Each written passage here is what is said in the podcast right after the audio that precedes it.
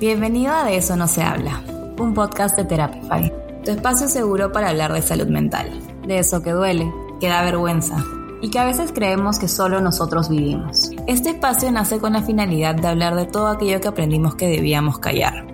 ¿Y por qué hablar de todo eso? Porque hablar sana, hablar nos conecta, hablar nos permite cuestionarnos, ver que no estamos solos y pedir ayuda cuando la necesitamos. ¿Te sumas? Bienvenidos a todos a un nuevo capítulo de nuestro podcast. Hoy estoy con Gabriela Aguirre, ella es psicóloga de nuestra plataforma y es psicóloga humanista con enfoque gestalt. Se especializa en ansiedad, autoestima, problemas familiares y de pareja, entre otros temas de salud mental. Si quieren conocer un poco más de ella, vamos a dejar el link en la descripción de este capítulo. Y ya sin más eh, explicación o presentación, Gaby, bienvenida, ¿cómo estás? Hola Sofi, muchas gracias eh, por la presentación. Estoy muy contenta, muy emocionada de estar aquí contigo y con todas las personas que nos escuchan o nos van a escuchar. Así es, Gaby. Bueno, estamos acá muy felices, en especial por el tema que, vamos a hablar, que es amor propio. De hecho, si es que por allá ya leyeron la descripción de este capítulo, lo van a saber.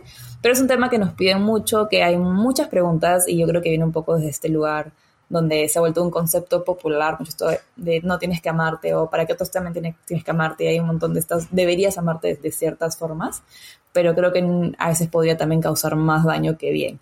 Entonces, para primero entender y empezar a entrar en el terreno del amor propio, ¿nos podrías contar como qué es realmente y, y por qué es importante?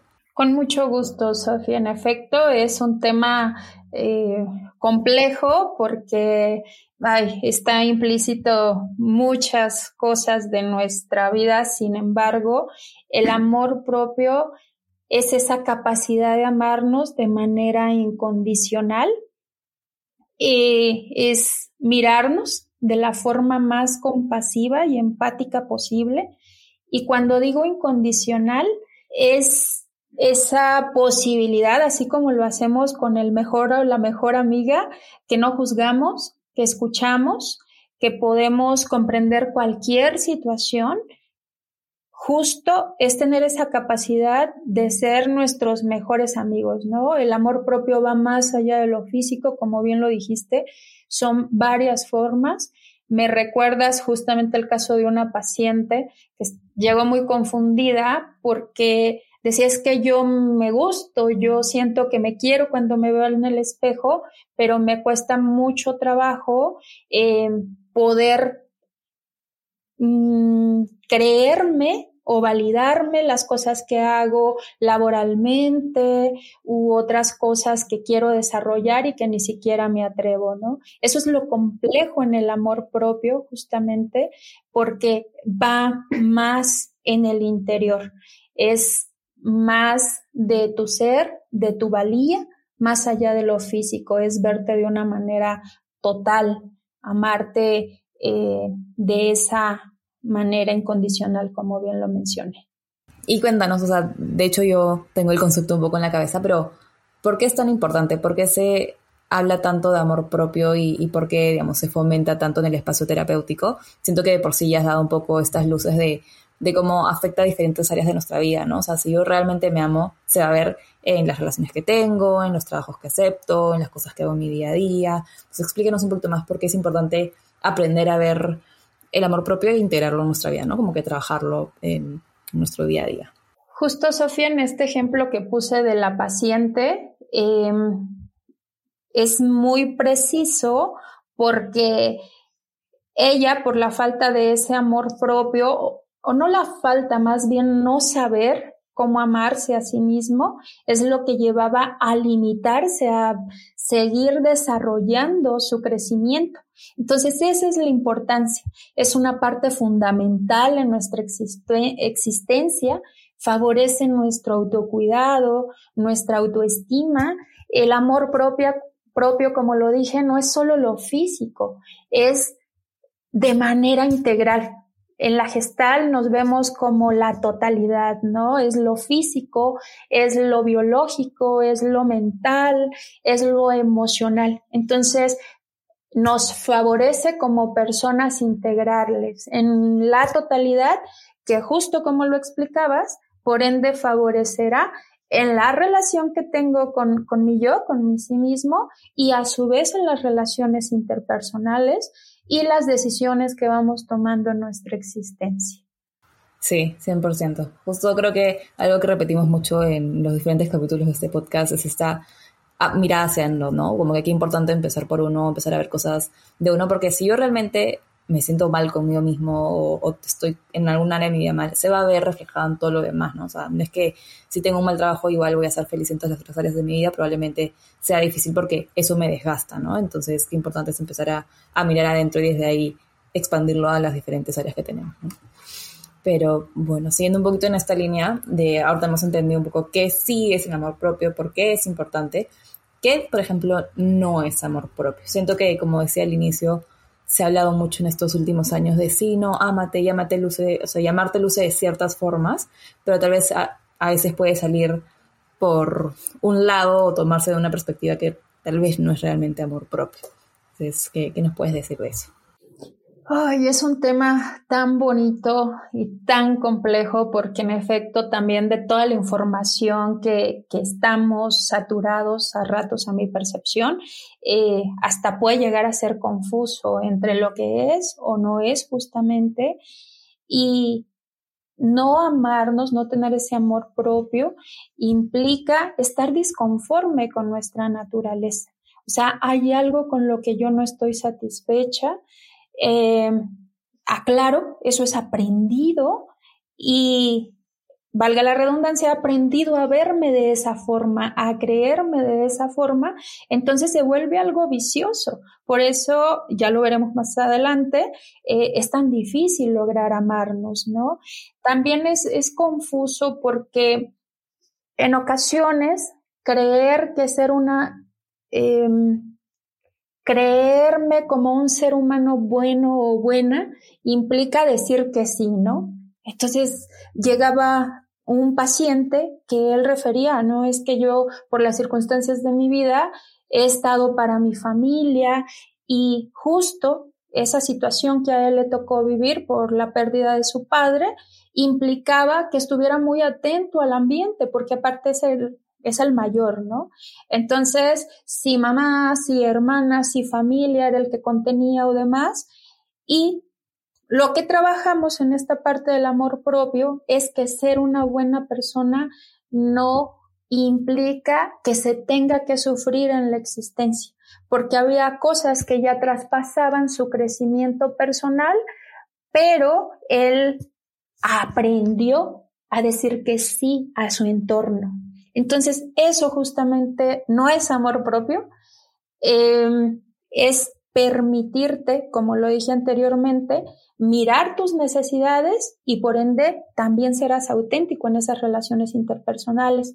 Pero el amor propio no es sacrificarte, no es sufrir, porque esas conductas justo se vuelven viciosas y las vamos tomando como normalidades, las normalizamos. Entonces, reafirmo, ser buenas personas no significa sacrificarnos. Eso no es amor propio. Y está la otra polaridad, por así decirlo, que cuando comenzamos a brindarnos espacio para hacer cosas que habíamos deseado, para lograr ese desarrollo, crecimiento en nuestra existencia, luego vamos cayendo en esa polaridad cuando no tenemos claridad del amor propio en sentirnos egoístas. Entonces es si solo veo por mí e inclusive en la experiencia que tengo de, de, la psicoterapia, me parece que la mayoría de las personas llega con esta confusión o hasta temor a la psicoterapia, ¿no? De, ay, pero no voy a dejar de querer a los demás o, voy a seguir haciendo por los otros, como de creer inclusive que la psicoterapia es egoísta, ¿no? Y que tiene que ver con nuestro amor propio.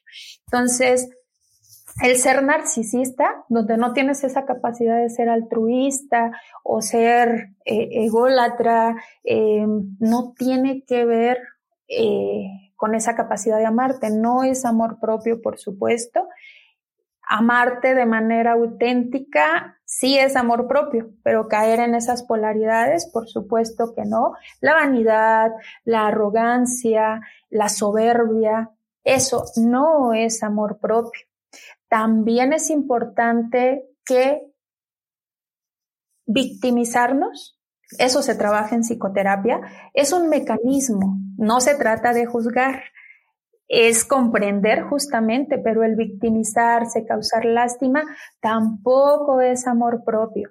E inclusive ni somos conscientes muchas veces que lo hacemos. En algún momento también se volvió un comportamiento eh, que funcionó para algo, pero que ya no es necesario. Sin embargo, no es amor propio tener esas conductas o actitudes tanto con el ambiente o con el sí mismo, por supuesto. Claro, sí. Y siento que harto como poniendo todos estos conceptos sobre la mesa de que sí, que no, es un poco encontrar este balance, ¿no? Porque no es como irte al lado que dices, ¿no? De sí, ¿no? De vanidad, de, de ser como muy basado en el ego, ¿no? De amarme es, es ser lo mejor, que todos me amen y que, no sé, me viaja por el mundo y haga esto como que muy superficial, por así decirlo, pero tampoco está del otro lado del sufrimiento y no yo todo por los demás y qué sé yo, porque eso implica ser una buena persona y una buena persona que, una persona que ama a los demás, ¿no? Entonces es cómo encontrar un poco este balance en, en qué realmente es vivir desde esta autenticidad y, desde el amor, ¿no? Hacia uno mismo. Siguiendo un poco con algunas de las preguntas que, que traemos para este espacio, es entender qué mitos hay también alrededor del amor propio. Por ejemplo, algo que yo lo he visto mucho en, redes y siempre genera mucha discusión, por ejemplo, es esta, esta frase o concepto de, por ejemplo, no puedes amar a los demás si no te amas a ti mismo, ¿no? Y, y muchas veces hay gente que dice, no, como que sí, no, es cierto, porque si no, no vas a establecer límites que tiene una explicación, pero también esta, esta concepción de nunca voy a merecer ser amado hasta que sea suficiente o llegue a un punto en el cual me ame y tal vez ver este amor como esta meta lograr que a veces se siente inalcanzable y no como este continuo de que es parte de la vida, ¿no? Entonces, ¿qué nos puede decir sobre eso? Sobre otros mitos que tal vez hayas escuchado. Más que hacer una lista de mitos, es importante mostrarles que justo esos mitos se dan de manera muy particular. Entonces, lo importante es generar esa introspección para que tú tomes conciencia de esos mitos que te limitan a amarte, a verte de una manera empática, de esa forma incondicional, justamente porque estos mitos, en, en gestal le llamamos mecanismos de defensa, son introyectos, es lo aprendido. Y justo los mitos son esas creencias que tú has escuchado sobre el amor propio. Pueden tener algunos aprendizajes favorables que generan esos ajustes creativos, pero te invito a reflexionar qué es lo que hago o, metafóricamente hablando, desmenuzamos en la psicoterapia, cuáles son esos mitos que te acompañan en tu día a día que están limitando a, a favorecer ese amor propio. Justo como lo, lo, mencionabas, es, ay, si no te amas a ti, no tendrás la capacidad de amar a los demás. Em, no necesariamente, porque eso es lo que hay, que aprender, cómo autorregulamos eso, ¿no? Ya que si tenemos esa capacidad de amar, más bien es regularlo con brindarte también esa valía propia. Es así como se regula. No significa que, ay, entonces no sé querer si no me amo, porque de alguna manera estás haciendo algo para amarte, que es ese autocuidado, es también parte de lo que nos hace sobrevivir. Entonces, es en este mito, si tengo la capacidad de amar, pero ahora lo vamos a integrar en tu vida también amándote, porque si no, inconscientemente es cuando comenzamos con las exigencias en las relaciones y que de ello no nos damos cuenta. Esos son como las consecuencias que podría tener en las relaciones interpersonales y que es ahí donde ya se dan hasta eh, estas formas de amar como la dependencia, que también se puede convertir en un mito, ¿no? Como, híjole, si no te amas vas a ser eh, o vas a vivir una relación dependiente. Y no necesariamente es así. Tiene que ver con cada persona, con cada esencia. Es algo muy particular. Sí, me encanta que menciones eso porque siento que está bueno aprender la salud mental, psicología, yo soy súper partidaria de eso, pero a veces pasa que generalizamos todo. Entonces leo algo y quiero aplicarlo a mi vida y no necesariamente la experiencia de esa persona aplica 100% en mi vida. Entonces lo, lo rico de tener un proceso, llevar un proceso terapéutico es que estás en este espacio que es seguro, es confidencial y donde puedes ver como tu caso particular, ¿no? Con tu contexto, con las herramientas que tienes, las que aún no aprendes, las cosas que tienes por descubrir, o sea, tienes esa mirada muy rica de tu propia experiencia que, que es totalmente diferente a cualquier otra, ¿no? Entonces, creo que, que has resaltado muy bien el cómo vas desmenuzando toda esta experiencia de vida y, vivencias en general en, en, un proceso terapéutico. Así que importante siempre recordarlo. Todo, todo suma, aprender siempre suma, pero en un proceso terapéutico tienes como esta mirada hacia ti y todo lo que involucra tu ser, tus vivencias, tu contexto, etc. Eh, bueno, siguiendo un poco más, nos mencionaste un poco esto de, por qué puede ser tan difícil, entonces queremos entender un poco cómo puedo desarrollar el amor propio en mi, vida, en mi día a día, en mi vida, qué puedo hacer y, por qué a veces puede ser tan retador, ¿no? Porque algo que me gustó mucho que mencionaste al inicio es como ser tu, tu, mejor amigo, ¿no? Como si una amiga o un amigo viene y te pide un consejo porque, no sé, la regó, pasó algo, no ser juicioso, pero si fuese al revés, tú sí te das con palo y dices, es que yo no hice esto y debería haber hecho lo otro y tienes todo este juicio en tu mente de que estaba mal, cuando en realidad con otra persona no sería así. Entonces cuéntanos un poquito más cómo podemos empezar a cultivar ese amor propio y, y por qué a veces puede ser como tan difícil. Gracias, Sofi. Enfatizo en una forma de enfatizar el amor propio es tener la capacidad de respetar tus tiempos y tus ritmos.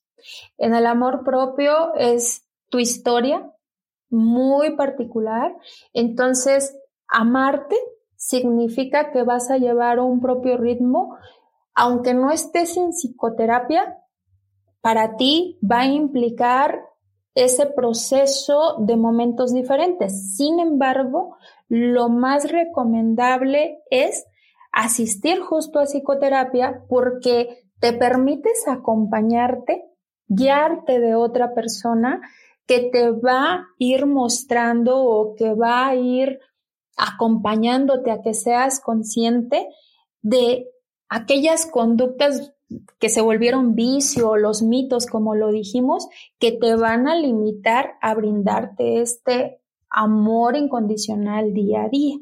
Eso va a generar eh, Sofi, que adentremos en la palabra conocida, ¿no? Como introspección, que te mires, porque algo que limita en la práctica es que nos quedamos con nuestros temas de la infancia, con eso que nos evoca miedo, con eso que no obtuvimos de las personas que nos cuidaban, de aquello que deseábamos, y eso implica que nos acompañemos con esa misma mirada. Entonces ahora como adulto, como joven, como persona de la tercera edad, la introspección favorece para que puedas centrarte en el aquí y el ahora y tú puedas identificar cuáles son las necesidades que tienes. Paradójicamente, el paciente llega con ese temor como entre si le entro a mis temas, no le entro. No es sencillo asistir a terapia. Pero ya cuando estás ahí te das cuenta que cuando eres consciente de las necesidades, eso también favorece a tu crecimiento y te vas acompañando tanto de tus temores, pero con la conciencia, que es lo que vemos en la psicoterapia, de los recursos que ahora cuentas. Porque cuando estamos asustados eh, o en esa parte del infante herido, pues ni siquiera tomamos en cuenta la edad que tenemos ahora, que tenemos eh, a favor para poderlo eh, practicar en nuestra cotidianidad, por supuesto, y no nos limite a avanzar en nuestro desarrollo. Eso favorece los sentimientos, las emociones, el autocuidado, el autorrespeto, la autoconfianza, o sea, esa valía incondicional. Algo que agrego a esta pregunta, Sofi, eh, que la introspección en el día a día favorece preguntarnos qué estoy haciendo y para qué lo estoy haciendo, ¿no? Cuando no tenemos claridad de si esa decisión que estoy tomando o en la relación que me encuentro ahorita es plena o sana para mí.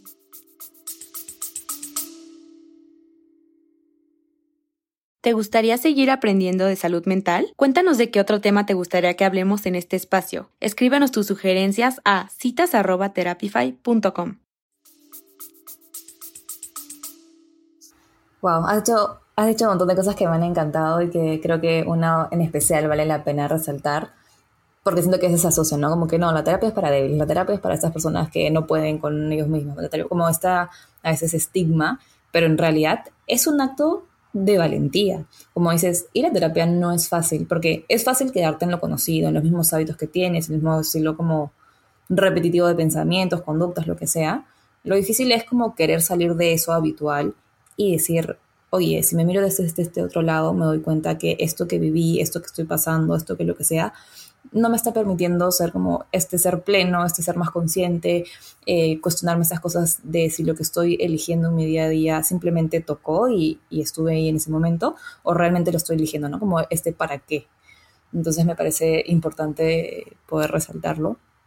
Y, y nada, creo que también has hecho como este hincapié de el tema de necesidades, creo que eso me gustaría explayarlo un poquito más porque de hecho hay muchas personas que nos escuchan que están tal vez en un proceso terapéutico, muchas personas que, que no y tal vez lo están evaluando, o ahorita no están entre sus posibilidades, como hay muchísimas personas diferentes que nos escuchan. Entonces, si yo, por ejemplo, en este momento no estoy en un proceso terapéutico, pero quiero empezar a mirar este lado del amor propio, porque siento que tal vez soy muy dura conmigo misma o tengo como cosas que siento que tengo que trabajar, ¿qué recomendarías como tal vez cosas más prácticas o o cosas del día a día que puedo empezar a hacer para cultivar esto en mi cierta no estoy en un proceso terapéutico. Ya adelanté un poquito, Sofi, que es estas eh, interrogativas, ¿no? Del qué estoy haciendo y para qué lo estoy haciendo. Algo que es muy importante y, y que lo resignifico en la psicoterapia con mis pacientes es que cambiemos el por qué que sí cabe en ciertos contextos y existe, por supuesto, a el para qué. ¿Para qué estoy tomando esta decisión en este momento? ¿Para qué me sirven estos pensamientos que traigo? Porque en ocasiones ni siquiera es parte de nuestra realidad, como lo dije, sino es la percepción que teníamos de lo que no logré en otros momentos de mi vida y que entonces eso hace perder la valía de mi amor propio. Entonces es el para qué es tener la capacidad de, eh, de perdonarnos también. En psicoterapia con mis pacientes trabajo la parte de que nada ha sido malo. Ese es, ese es justo la proyección de la falta de, del amor propio. No es que haya hecho algo malo en mi existencia o tomado una decisión mala, si lo categorizáramos de esa manera, es lo mejor que pude hacer ante esa circunstancia, con la edad que tenía, con los recursos eh, que tenía en ese momento. Es, si hubiera eh, pensado, inclusive fantaseado en una mejor decisión, seguro lo hubieras eh, tomado en cuenta. Entonces, es perdonarte que has hecho lo mejor, pero saber que también podemos transformar conductas, como lo dijiste, aprendidas o como lo dije al inicio, que se convierten en un vicio, en un patrón, eh, transformarlas en conductas, en ajustes creativos. Es saber que tengo otras formas y otras formas, volvemos, es la introspección, es el vivir aquí ahora, es también eh, ponerte así al día eh, una meta, ¿no? Eh, hoy voy a disfrutar de la taza de café, voy a disfrutar de, de ver en la espontaneidad un ave, una flor, si es que te gusta, de leer y saborear un mensaje. Son cosas que he visto que a los pacientes se les dificulta porque luego creemos que el amor propio tiene que ser mucho, ¿no? Y tienen que ser cosas grandes, espectaculares, pero espectaculares o grandes para quién, eso es muy subjetivo. Entonces, más bien son tareas específicas y que comiences, aunque sea con una, así sea la semana, ni siquiera el día o al mes, cuando no estás habituado, porque lo más difícil es desaprender, que es lo que vemos en la psicoterapia con los pacientes. Tenemos la capacidad de aprender, pero desaprender esas formas y poder validarme, poder regalarme, poder saborear eh, momentos espontáneos y específicos de la vida, eso es lo que cuesta trabajo. Entonces eso es lo que hay que tratar de generar, por supuesto acompañado de la introspección, de mirarte, ya sea con terapia o sin la psicoterapia. Por supuesto, siempre favorece que asistamos a ese proceso cuando no sé hacerlo, sobre todo. Y si ya sabes hacerlo, pues bueno, somos seres en desarrollo, entonces nunca está de más seguir aprendiendo sobre nuestro autoconocimiento. Me encanta, en verdad, soy como, hay así mensajes que se me quedan en la cabeza porque creo que, que me parece importante como que las personas también se lo queden, ¿no? Desde un lado, la frase que dijiste, ¿no? De hago lo mejor que puedo con lo que tengo. Siento que es una frase que al menos a mí me gusta recordar siempre cuando tienes esta mirada muy juiciosa, ¿no? De, ah, acá me equivoqué, acá tal cosa. Es como, realmente hiciste lo mejor que pudiste, ¿sí? Como dices, ¿no? Si hubieses tenido la posibilidad de ver alguna opción mejor en ese momento, lo hubieses tomado, claramente, ¿no? Y eso te permite mirarte con amor, con compasión y, y saber que cada día estás mejorando, cada día estás aprendiendo, cada día puedes hacer las cosas diferentes, pero que también es un proceso y, y si ahorita estás en este espacio escuchando este capítulo o estás en un proceso terapéutico, estás intentando nuevas formas y eso es muy reconocible. Y, y, también esto que mencionaste de que hace se ve como que, ah, no, el amor propio es esta cosa gigante y difícil de lograr, ¿no? o es muy costoso, ¿no? Es irme un día de spa o irme a un viaje o hacer esa cosa súper grande y que obviamente no está al alcance de todo el mundo. Pero como dices, es también como las acciones del día a día y, y lo que a mí me encanta siempre mencionar es, es la intención detrás. O sea, no tienes que regalarte tres horas un día, pueden ser cinco minutos de sentarte a respirar y estar contigo. Y no sé tal cual la acción que hagas es la intención de en este momento me estoy regalando un espacio para mí porque quiero cuidar de mí, porque quiero regalarme un momento. Estamos en el día a día pendientes de lo demás, ¿no? Del trabajo, de la familia, de la pareja, de lo que sea, y damos todo nuestro tiempo y energía hacia afuera cuando te das ese tiempo y energía hacia ti también, ¿no? Entonces, qué importante como aprender a, a darnos estos espacios, mirar adentro, el tema de introspección me parece esencial para, para cualquier humano y tratar de vivir una vida más auténtica, más coherente. Así que mm, creo que me llevo mucho, al menos yo, esos mensajes. No sé si es que por ahí tú, Gaby, quieras eh, compartir alguna frase que creas que es importante que la gente se lleve, algo que quieras como mencionar, agregar, recalcar, ya como para ir dándole un cierre y que creas que, que deberíamos tener todos presentes. Es complejo para mí porque, wow, aquí nos podríamos pasar todo el día, ¿verdad, Sofía? Hablando sobre el amor propio. Es un tema muy interesante eh, confuso también entre lo que es y no es, que, hemos aprendido, que estamos invadidos también en el ambiente.